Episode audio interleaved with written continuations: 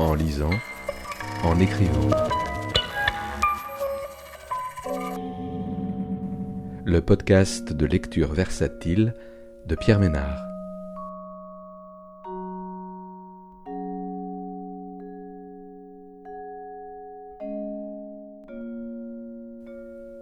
Aujourd'hui, Humeur noire d'Anne-Marie Gara, paru aux éditions Actes Sud en 2021. Anne-Marie Gara est née, a passé son enfance à Bordeaux, mais s'est rapidement éloignée de la belle endormie. En visite chez son cousin bordelais, elle découvre au musée d'Aquitaine une exposition consacrée à la traite négrière. Un cartel y attire tout particulièrement son attention et déclenche son indignation par ses approximations et ses falsifications de l'esclavagisme. Humeur noire revient sur cette franche colère qui jaillit de manière salutaire devant l'imprécision des mots en évoquant le rapport de l'auteur au langage à partir du récit de son parcours personnel et professionnel, de ses engagements culturels et sociaux. Elle démontre l'inexactitude de cet héritage historique démonte les mensonges trompeurs de la mémoire bourgeoise de la ville et, plus largement, remet en perspective l'esclavage et la colonisation dans la persistance ignoble du racisme. Et puisqu'il s'agit du langage, de ces mots, il y en a un dans ce livre qui brûle non seulement les lèvres, mais toute la boîte vocale, langue, palais, dents et gorges qui le produisent nègre. Si explosif à prononcer, pour qui? Qu'on n'y touche qu'avec des pincettes. Par exemple, entre guillemets, que d'aucuns signalent à l'oral avec les doigts en guise d'excuse. Si contaminé que les États-Unis bannissent même Hen-Ward comme un tabou. Le président Obama en a lui-même fait les frais en l'employant par mégarde. Ce sparadrap du politiquement correct colle décidément au pouce, à la langue. En France, certains préfèrent noir, et même plutôt black, empreinte angliciste qui met à distance proprette, tel un objet que l'on manie avec des gants blancs. Les deux agrémentés de leurs délicates majuscules. La majuscule, du latin majusculus, un peu plus grand, est la règle de typographie, mal audible à l'oral, qui différencie par sa taille cette grande lettre de la minuscule, le tout venant de l'écriture manuscrite ou imprimée. Tout de même une affaire qui laisse rêveur sur son origine. La lettre capitale affectée à l'initiale d'un grand mot ennoblit, son sens par son calibre supérieur, c'est-à-dire par la position qu'elle occupe dans la casse. Casse dérive de caisse, châssis en bois compartimenté contenant calés dans des cases séparées, les caractères d'imprimerie en plomb selon leur fonte. Le type et la graisse, caractères en maigre, demi-gras ou gras, définissant l'ancrage de leur police d'écriture. Les lettres capitales étant distribuées en fonction de leur taille relative dans les cases dites du haut de casse. Ainsi, nègre, noir et black, majusculés sont-ils sauvés de leur bas de casse? On n'a pas trouvé mieux pour s'en sortir. Remarquons qu'en quelques lignes se sont culbutés maigre, gras, capital, type, caractère, séparé, case, police, casse. Peut-on faire que les mots, en un certain ordre réunis et agencés, n'aient leur éloquence, nullement accidentelle, aient aussi leur sémantique, leur politique et leur histoire La nôtre de vieille imprimerie nous plombe vraiment.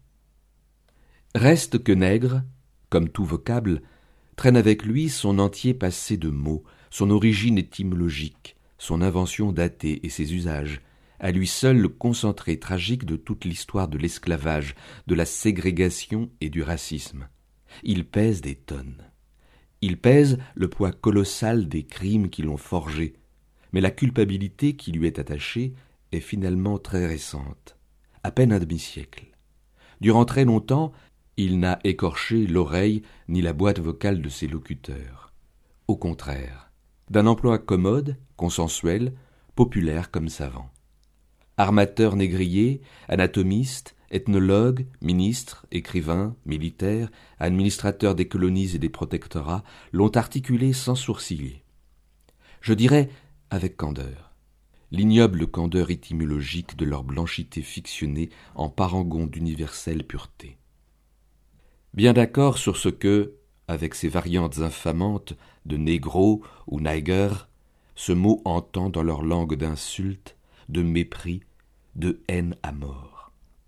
Le mot nègre est le masque plaqué sur le visage de celui que la suprématie coloniale rejette hors de l'humanité, et qui, par l'impérialisme capitaliste, fait de la nature et de ses ressources, humaines comprises, une marchandise.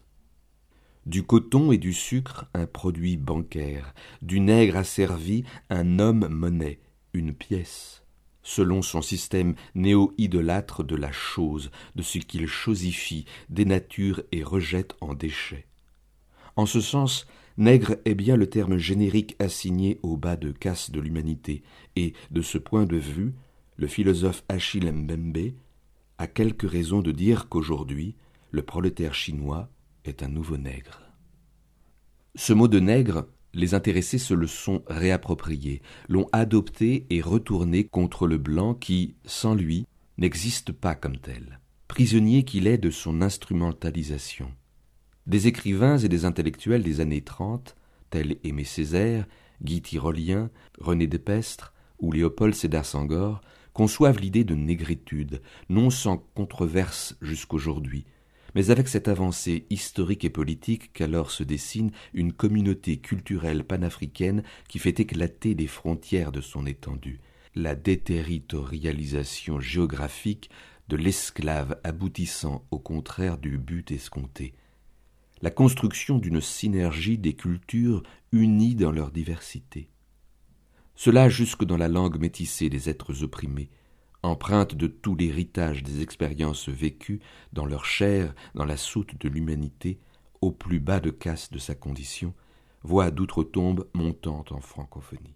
Qu'il vaudrait mieux mettre au pluriel de la pluralité des peuples qui, de cette langue imposée par le maître colonial, ont fait une autre langue française, une langue autre, l'autre de la langue, avec ses inguérissables blessures et ses illuminations de pensée. En cela, transformant la pensée malade, la langue malade de son prédateur, en une langue libérée, expurgeant les hideurs de sa langue folle, lui inventant une beauté et une intelligence neuve.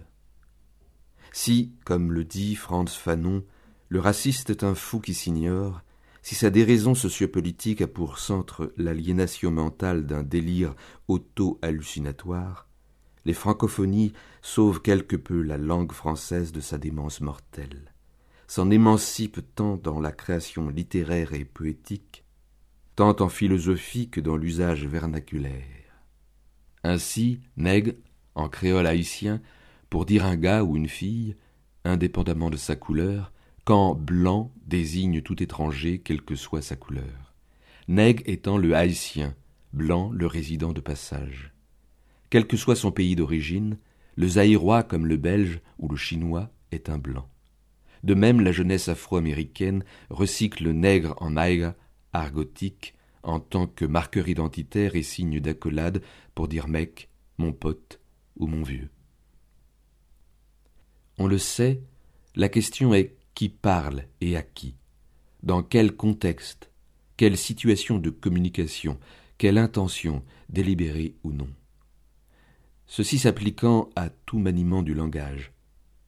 Aussi vaut-il mieux préciser que dans ce livre, le mot nègre est employé sans majuscule, sans italique ni guillemets, chaque fois que, comme acte de langage et dans son contexte sémantique, il renvoie à l'énonciation du point de vue de la langue française, telle qu'elle l'a inventée et utilisée, mais aussi bien au sens déférent tel que Martin Luther King l'utilise dans ses discours ou que Quentin Tarantino le met dans la bouche de personnages de ses films par effet de réel et comme référence parodique au temps et à l'espace où il se situe.